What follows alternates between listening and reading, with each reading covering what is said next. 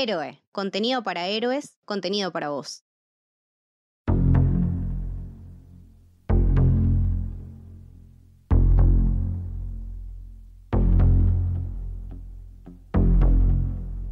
Bienvenidos y bienvenidas al Camino del Héroe. Mi nombre es Lucas y estoy con Camito. Hola, ¿qué tal? Y hoy vamos a hablar de... Among Us, eh, digo, The Sting. The The Thing, The. Thing. Sí, algo, algo parecido era, ¿no? Yo me, me- me confundí por un segundo. Sí, sí, sí. Eh, bueno, es que eh, es muy interesante cómo surge este episodio porque de tanto jugar Among Us, eh, el videojuego que, digamos, todo el mundo está adicto en estos momentos, y al cual también le dedicamos un episodio en Maravillosa Jugada, nuestro podcast de videojuegos, eh, es como que el Among Us tiene una vibra muy de Thing, ¿no? Esto de el impostor, esto de estar como en un, en un, en un lugar cerrado. eh, Esto de tener que hacer tareas, ¿no? Hacer Justamente, y que tu vida peligra todo el tiempo a manos de una persona que no sabes o de un ser eh, que no sabes cómo se ve. Sí, creo que creo que tiene mucho que ver y bueno, aparte de todo esto, el tema de la cuarentena, ¿no? O sea, una base en el medio de la Antártida, en el medio de la nada, eh, un grupo de chabones solos y un ser malévolo. O sea, qué mejor película. ¿A quién se le ocurrió esto? Al único, al inigualable. En realidad, bueno, no se le ocurrió, pero lo tomó y dijo, yo voy a hacer algo distinto. Chicos, John Carpenter. el capo, el maestro del terror, ¿no? ¿Cómo no tenemos una estatua en cada país de John Carpenter? No enti- o sea, realmente no me da la cabeza para pensar la, la morbosidad en la mente que debe tener este tipo, porque The Thing encima ni siquiera es, no es su primera película, no es una cosa que, bueno, un proyecto aparte que él tenía, no, no, no, es un- una más de, de- de- de esa escalabrosidad que es su cerebro, ¿no? Tiene otros proyectos antes que son Bueno, impresionantes. Halloween, que le fue muy bien. Halloween, eh, Asalto en la prisión 13, que honestamente me parece algo demencial, demencial para su época, demencial para los contenidos que, que trataba. Y aparte esos efectos que son impresionantes, que después, bueno, lo acompañan a lo largo de, de- toda su filmografía. La niebla, que también estaba ahí como escritor. No, no, no, es... Todo lo que hizo me parece increíble y intachable, pero creo que la gente no estaba muy de acuerdo, ¿no? Con nosotros. Bueno, ese fue el problema, ¿no? Se estrena esta película de 1982. ¿Y qué pasó? Le fue para el orto. Pero mal, mal, ¿eh? Mal, mal. O sea, le fue mal en taquilla, le fue mal con la crítica. O sea, las reviews la mataron. Pero no solo eso, le fue mal con, con la gente, con la audiencia. Porque de última, si te va mal en la crítica, pero qué sé yo, a la gente le gusta, listo, perfecto. Pero a nadie le gustó. Ni a la gente, ni a la crítica, nadie, nadie. Y el Dios chabón, mío, o sea, era como Cats, digamos. Claro. Eh, Vos sabés que al chabón le, le reafectó en lo personal, porque Por a supuesto. John Carpenter le había gustado lo que había hecho. Estaba, estaba como muy contento con el resultado. Estaba seguro que a la gente le iba a gustar. Eh, le había hecho, había puesto mucho esfuerzo en esta Pero película. aparte era su primera, su primera película de un sello enorme, Claro. con un presupuesto enorme, con un músico como Ennio Morricone. O sea, nada podía salir mal. Exactamente. Y bueno. Le- o sea, Y todo salió mal. sa- Salió todo mal, salió todo mal. Y más allá de eso, más allá de que a la película le fue mal, el tipo perdió eh, proyectos futuros, ¿no? Porque el estudio estaba tan enojado que le canceló. Él tenía un proyecto para otra película más con el mismo estudio, para Ujú. 1984. eh, y se lo cancelaron. Y también le cancelaron todos a futuro. El chabón quedó devastadísimo. O sea, con, con- con un dolor interno también, como diciendo, pero está bueno lo que hice, ¿por qué no le gustó a nadie? Te estoy contando esto y me da como una angustia. No, no saben lo, lo mal que yo la paso viendo entrevistas de John Carpenter diciendo, a mí lo que más me lastimó es que la gente la odió. Chicos, Claro. las revistas la destrozaron, o sea, la consideraron la peor película de terror en la historia. Y ahora estamos hablando de una película de culto. Ahora mi pregunta es, ¿qué pasó? Evidentemente la gente es tarada, ¿no? Yo quiero Bueno, pensar. hay, hay varios factores. Eh, Ajá. el- para mí el principal es el tema de ET, ¿no? La película de Spielberg que se estrenó creo que un poquito antes. Y, Sí, creo que una- un par de semanas antes. Claro. donde también tenemos un alien. Pero ¿qué pasa? Este es re positiva, ¿no? Como re feliz, un mensaje lindo, final feliz, todo esperanzador. Y The Thing es, de vuelta, eh, un alien que llega a la Tierra, pero es como todo mal, pesimista, nihilista, termina con un final súper ambiguo. Eh, y la gente como que no le copó. Ah, o sea que la gente no entiende las cosas. Vos me estás diciendo que la gente no entiende finales. No sería la primera vez. De hecho, dato curioso es que el mismo día que se estrena The Thing, se estrenó también Blade Runner, que también le fue mal. Ah, una maravillosa película, que también le fue mal. Porque también la gente no la entendió. Eh, y otro de los factores eh, es que, bueno, The Thing tiene estos efectos bastante gore, o sea, bastante eh, asquerosos, por así decirlo. Y a, mí me encanta, tipo, dámelo siempre eso, pero a la gente realmente... Increíbles. Le dio asco, no le gustó, no se la aguantó. Sí, no, no, para mí que no estaban preparados, ¿no? Muy debiluchos, muy debiluchos, dale. Claro, pero aparte viniendo de un chabón como Steven Spielberg que te cuenta de del amor y la familia y los aliens que son buenos y que si no los queremos se mueren.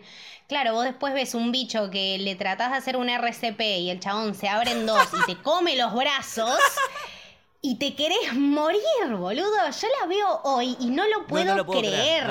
O sea, tuvieron al, artista más grande de efectos especiales, Rob Bottin. El chabón tenía 22, años. O sea, me pongo de pie, lo aplaudo con el orto. No sé lo que querés que haga, Rob Bottin, pero yo te amo. Y quiero que sepan que todo lo que hizo este tipo es una belleza.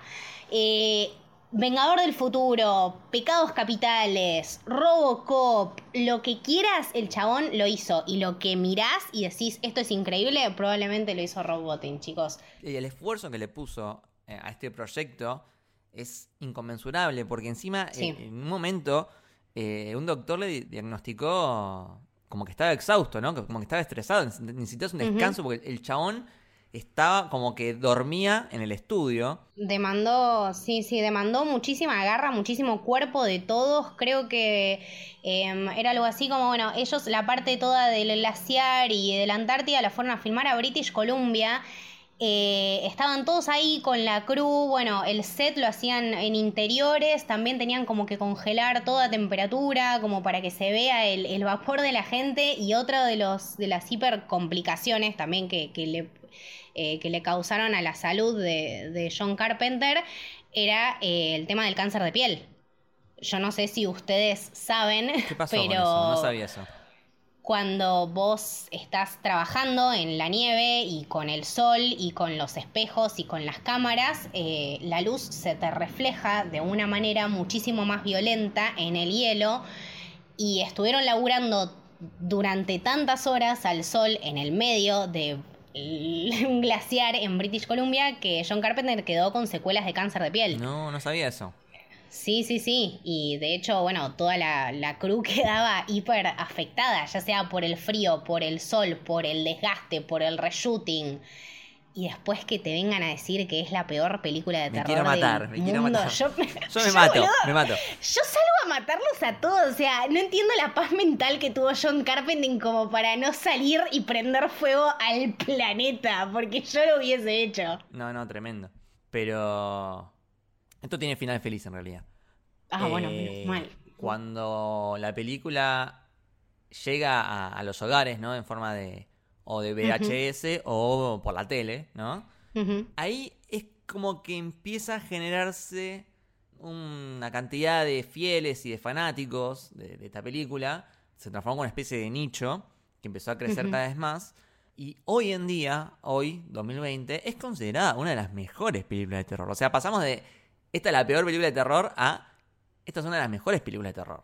Eh, incluso si vos te pones a pensar en el, en el legado ¿no? que deja, eh, vos pensás en un montón de directores que toman cosas de, de Incontables. Eh, hay un montón de directores que, que la consideran como una gran influencia.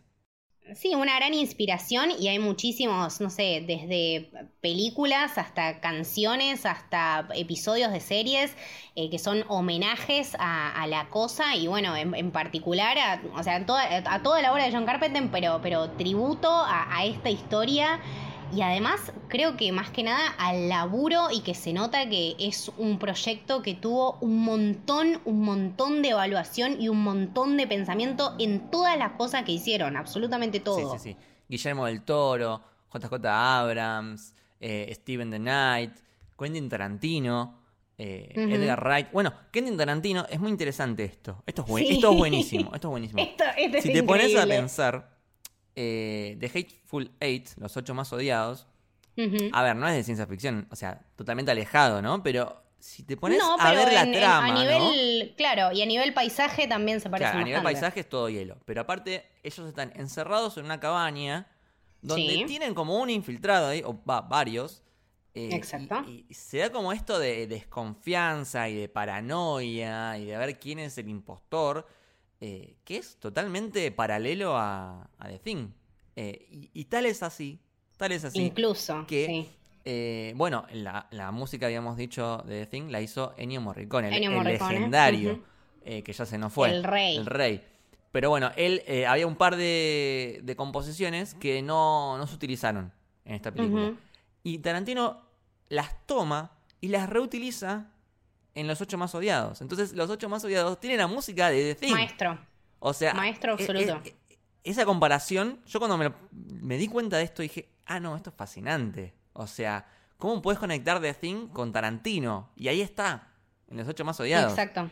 Sí, sí, sí, por la música, aparte, o sea, te, te, lleva directamente la música con el paisaje, con la trama, vos ves cómo se conectan y cómo fluye en dos historias que son eh, aparentemente distintas y que en el core, en el centro, son muy, muy iguales. De hecho, creo que en, el, en su momento eh, el score eh, musical de Morricone había ganado un, premio, creo que un Razzie.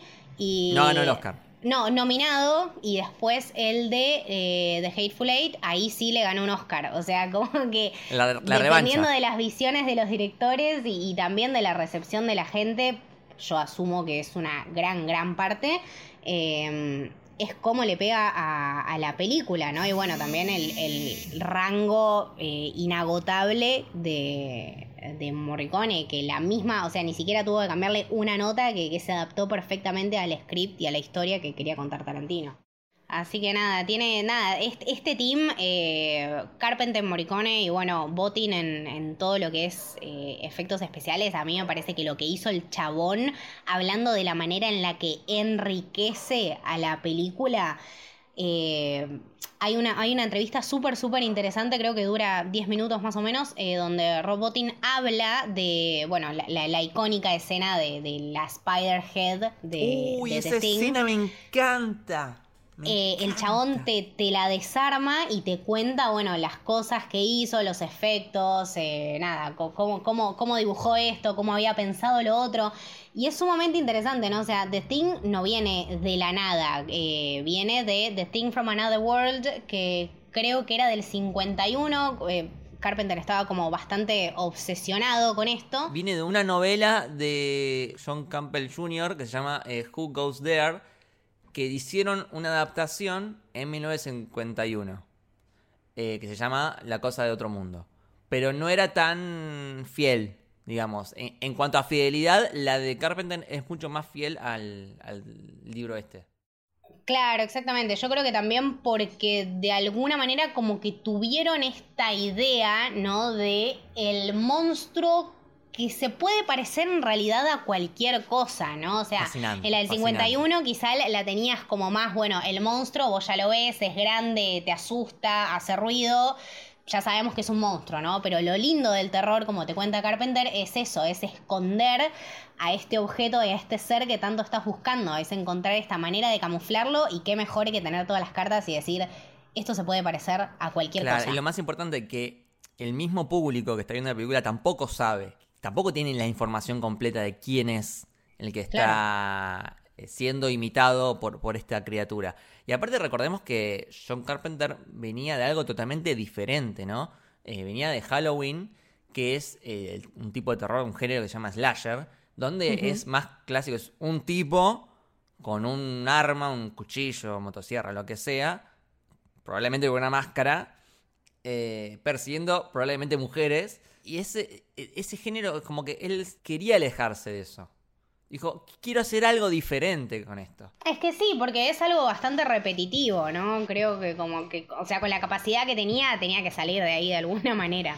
Claro, exactamente. Si te pones a pensar, son totalmente diferentes The Thing y, y, Halloween, ¿no? Halloween vos tenés marcadísimo, bueno, este es el malo, este es el bueno, y listo, y vos tenés toda la información.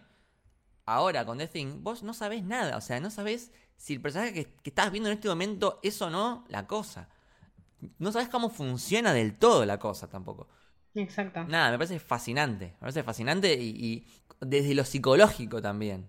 No, o sea, los efectos, los sí. efectos obviamente, venimos diciendo, son espectaculares. Esta criatura que no termina de tener forma, es como una cosa asquerosa, que está buenísimo, pero aparte de eso, es, es lo, lo psicológico, ¿no? Eh, Esta paranoia constante de, de no saber en quién confiar, ¿no? Eh, y capaz matás sí, a uno, sí. el chabón en un momento mata a uno, porque se le abalanzó para matarlo. Y no era, no era un bicho.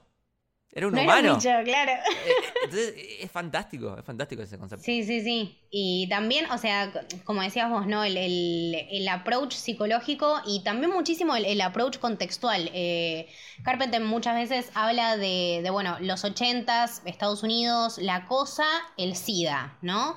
Eh, esta cosa de que a él le pareció súper valioso y que se tenía que hacer esta idea de plasmar este mal que uno no ve pero te hace te va haciendo mierda por dentro y también va haciendo mierda a los otros, ¿no? Que justamente en los 80 bueno, Se estaba empezando a visibilizar. entonces, bueno, plantear, ¿no? Desde el lado de lo cinematográfico y de lo espantoso, este, este paralelismo que es esta locura y esta incertidumbre y este temor a todo, ¿no? O sea, temor a quién, con quién te relacionás, eh, si esta persona tocó algo, si no tocó algo, y bueno, ahora en la actualidad más que nada, coronavirus, chicos, Sí, o sea, también. es así. Bueno, y no solo eso, sino que eh, esta gran escena que para mí es mi favorita de la película, lo que vemos es básicamente una reunión y, y van probando, eh, le van como analizando la sangre a cada uno.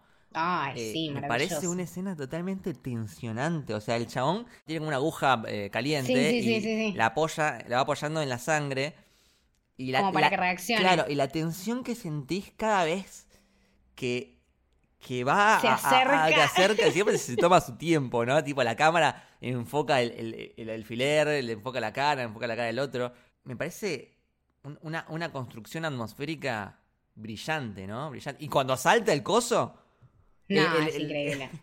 o sea, a mí te digo que me cuesta asustarme a veces eh, con las películas viejas, ¿no? Eh, como que a veces, por un tema de efectos y qué sé yo, uno que capaz que se lo toma más, no sé, más liviano. eh, Exacto. las películas de los 80, de los 70. Pero esta película me parece que envejeció súper bien. O sea, yo pegué un saltito cuando, cuando de repente la sangre reacciona. Todas, todas las películas de Carpenter a mí me parece que en este tema, eh, en, en tema de actualidad, de efectos especiales y trama y de cómo te engancha, es por eso que el chabón no va a envejecer nunca y que su arte para mí no va, no va a... No va a dejar de estar bueno jamás, ¿entendés? Eh, el chabón es, es un, es un artista en sí. El tipo vive, vive buscando recursos y vive buscando las personas justas para realizar estas cosas, ¿no? En, en su momento el chabón podría haber usado CGI para hacer todo lo que es la cosa. De hecho, habían hecho como varios esquemas y varios ensayos. Y el tipo las rechazó todas, no porque es un fetichista o porque te dice, ay no, yo prefiero esto. No, porque también te dice, el CGI es un, o sea, es una herramienta como cualquier otra. El tema es encontrar a la persona indicada y rodearse de la crew indicada, ¿no? Que a mí me parece que también eso es después lo que lo llevó a estar frenado tanto tiempo, ¿no? Si vos tenés una mala crítica o una mala review, no sé si las personas van a querer trabajar o van a querer apostar plata a eso. Y si vos no tenés plata, si vos no tenés los recursos, si vos no tenés la gente necesaria para hacer realidad tu visión, que encima creo que debe ser un tipo bastante quisquilloso con eso, eh, te deprime un poco, ¿no? Y sobre todo sabiendo el arte que puede mostrar John Carpenter, que lo hemos visto. Sí, sí, totalmente, totalmente. Y siguiendo con, con este análisis que estabas haciendo, que me parece que está buenísimo, de más allá de lo que vemos en la película, de qué es lo que intenta simbolizar, ¿no? También hay un, un tema ahí con la Guerra Fría, ¿no? Eh, Sí, estamos por eh, tipo, en medio de la Guerra Fría donde está el tema de los espías, está el tema de esta amenaza nuclear, hay como incertidumbre, nos morimos todos de un, de un momento a otro, ¿no?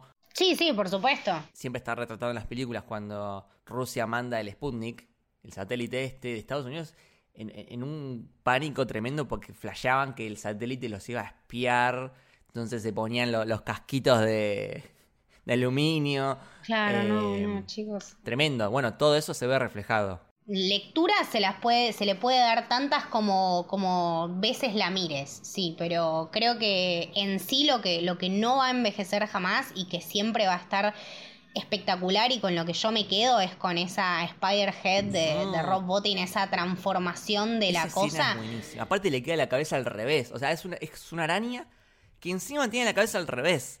No, no, Es está todo mal. fantástico. La- Está todo la- mal. La forma en que se mueve, la forma en que grita cuando le prenden fuego. Ay, no, Un- no, una no, piel de gallina. Tremendo. Y bueno, y la parte del que mencionabas antes de el ese chabón que se le abre la panza justo y le corta los brazos. No, eso me parece, me parece posta asqueroso. No, jamás, jamás pensé, ni cuando la vi la primera vez pensé que iba a pasar eso. Dije tipo, no, ya está, este es nuevo, nuevo miedo desbloqueado, es así. Em, Tremendo. y después, bueno, también me acuerdo el, el- el principio, digamos, cuando, cuando perro. empiezan a... El, el perro, claro, ¿no? Estas cosas de, de, ay, no, no, no, qué espantoso, digo, estaba ahí desde el principio y nadie nunca lo vio. Sí, sí, sí.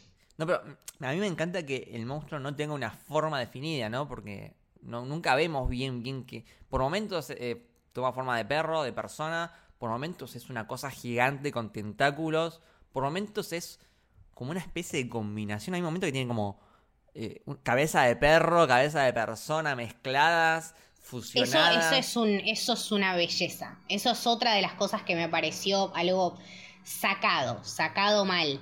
Eh, y también mm, a, a mí lo que, lo, que me impacta muchísimo son el tema actuaciones, ¿no? Me parece que, les voy a ser muy honesta, no me acuerdo el nombre de absolutamente de ninguno de los protagonistas, así que les voy a decir por el nombre y el apellido real, porque nada, chicos, no, no se puede, son un montón, ¿ok? Eh, pero Carrasel me parece increíble. Me parece que estamos todo el tiempo sospechando del chabón. No, no importa, de lo, no importa lo que haga, ¿entendés? Llega un punto en el que vos decís, sí, pero no puede ser tan bueno. O sea, no puedes estar haciendo las cosas tan bien. Algo, Totalmente. En algún punto todo te lleva a desconfiar y se, se sacan la campera y la dejan ahí. Después la campera aparece en otro lado. Entonces como que no sabes bien que, quién estás conectando y, y quién será y quién no será. Es el Among Us, es el Among Us.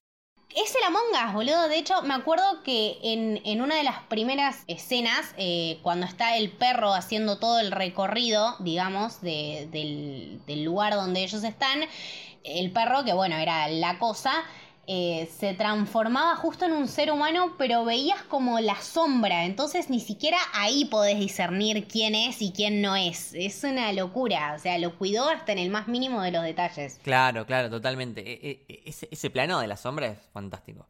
Eh, y hay algo interesante con el personaje de Kurt Russell, que mm, no se desarrolla su historia. De hecho, ninguno de los personajes tenemos mucha información, pero supuestamente esto es como interno. Eh, el chabón había estado en Vietnam siendo también piloto de helicóptero y como que había visto cosas horribles, se había quedado con estrés postraumático. Y es por eso que él siempre está como más. como más tranquilo en el sentido de que él ya, él ya experimentó eh, lo terrible que puede ser la vida. Eh, como que su reacción no es tanto de, de asustarse, sino que se lo toma más. Eh, Claro, digamos. sí, más chill, tipo, ya Claro, fue más- todo, a ver qué onda esto, claro. Exactamente, exactamente. Entonces es como quizás más racional, ¿no? Tipo, bueno, hagamos esto.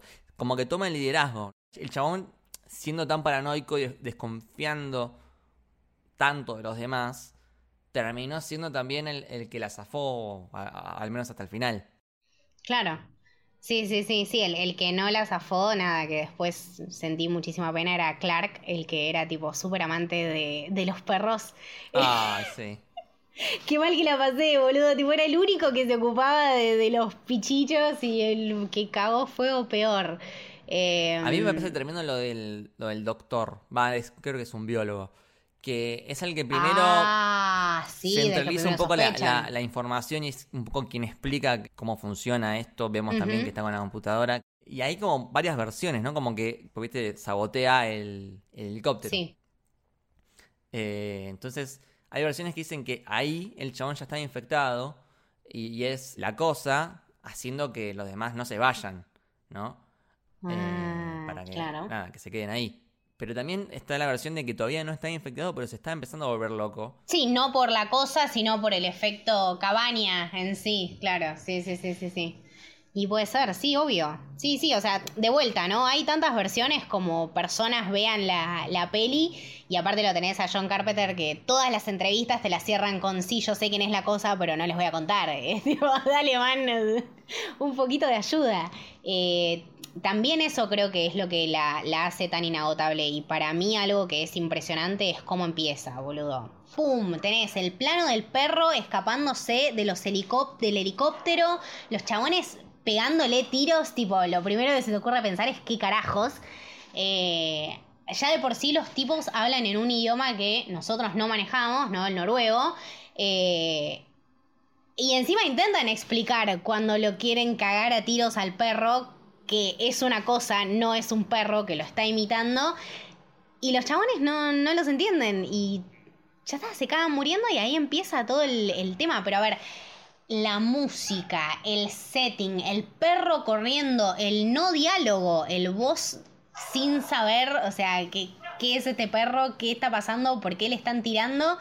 Eh, yo la primera vez que la vi creo que había pensado como que el perro era de ellos. Encima escucho, escucho un perro atrás tuyo, que no sé, debe ser de vecino. Sí, debe estar infectado, por las dudas no lo, no lo, voy a ir a buscar.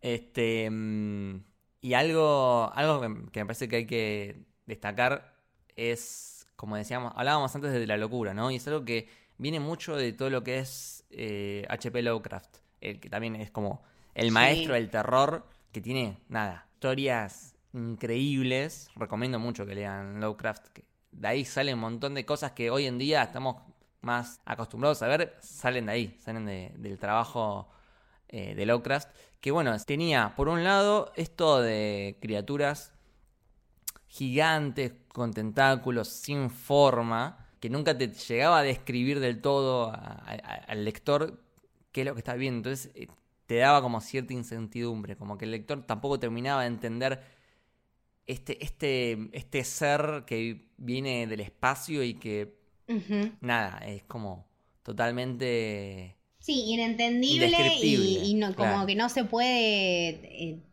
desarmar, ¿no? O sea, uno no lo, no lo puede empezar a entender. Creo que de, ahí se toman, bueno, como, como dijiste vos, muchísimas, eh, muchísimos elementos que después Carpenter adapta, ¿no? Es como decías vos, es como una mezcla de seres, ni siquiera es un ser en particular. Y mismo, por ejemplo, en, el, mito de Cthulhu, eh, Cthulhu lo conocemos todos, ¿no? Es el chabón este que tiene como tentáculos, como una barba de tentáculos y tiene alas, y es como un ser... Diabólico. Diabólico que tiene espacio. Bueno, en, el libro, en la llamada de Cthulhu, está muy presente el tema de la locura, ¿no?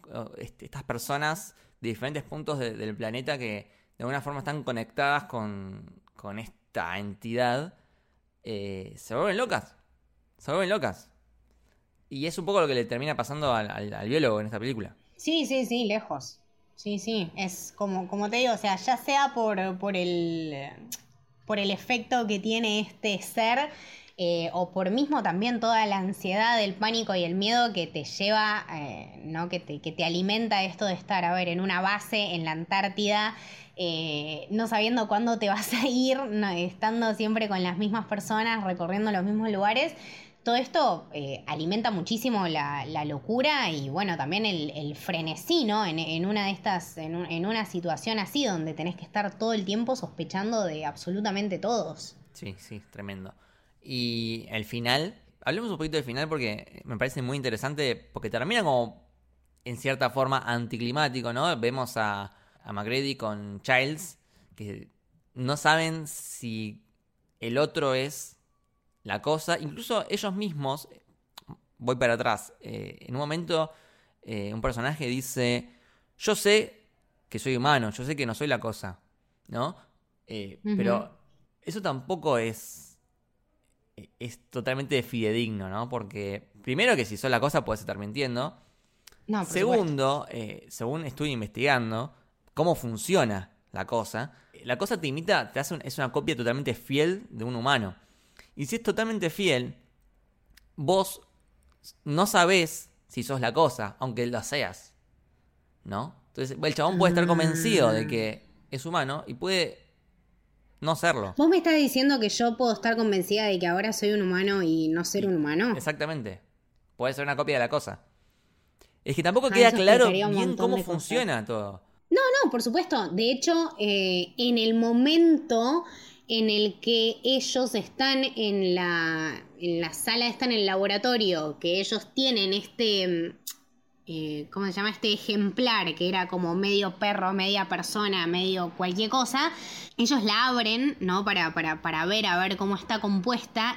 Y es un humano, como que te decían, o sea, me, me acuerdo de la peli que el chabón le sacaba los, el corazón, el hígado, lo que sea, que de hecho FYI son órganos reales, chicos. Así que saludos, gracias Carpenter.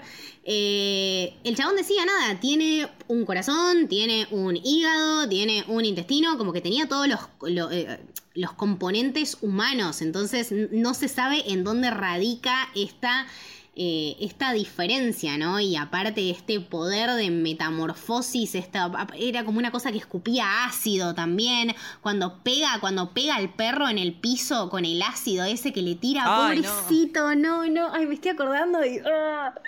¡Qué asco, man! Eh, entonces. Nada, ¿no? T- Todo esto de que, bueno, después, eh, como decías vos, estaban en ese cuarto haciendo las pruebas de, de sangre y a veces reaccionaba y a veces no y qué sé yo quién es y quién no es. A ver, o sea, quizá la sangre que ellos usaban también como que se, no sé, puede que se haya transformado de alguna manera, entonces se escondía, ¿viste? No sé, no, no ni quiero Bueno, ni vos pensar. sabés que eh, ahí Carpenter dejó una pista, ¿no? Ok. Eh, en esa escena de- del análisis de sangre, a cada uno que era humano les ponían como una luz enfrente, entonces como que en, la- en los ojos se reflejaba una luz, ¿no? Y el único que Ah. no tiene los ojos oscuros, que no se refleja nada, eh, es el que terminó siendo eh, la cosa. Nice. Ah, mira, o sea que nos dio un destello. Exactamente. Claro. Y nada, volviendo al final, me encanta porque es totalmente ambiguo, digamos. Eh, cada uno termina como interpretando si uno de los dos era la cosa o quizás ninguno de los dos lo era y simplemente terminan muriendo porque no pueden confiar en el otro. Tipo, no te queda otra, o sea, no confías ni en vos mismo. Eh, entonces no te queda otra que sentarte en el piso y esperar a morir. Sí, sí, sí, o sea, es sentarte en el piso y esperar que la otra persona no, no te mate. En- entiendo por qué a la gente le puede haber parecido raro, pero posta, boludo, no querés, o sea, eso es lo que, lo que trato de entender. Las ganas que uno tiene de volver a verla y de ver todas estas detalles o estas cosas que uno se puede estar perdiendo, eh, ¿cómo no vas a apreciar eso? ¿Cómo vas a destruirle la vida un chabón porque no te gustó tu peli?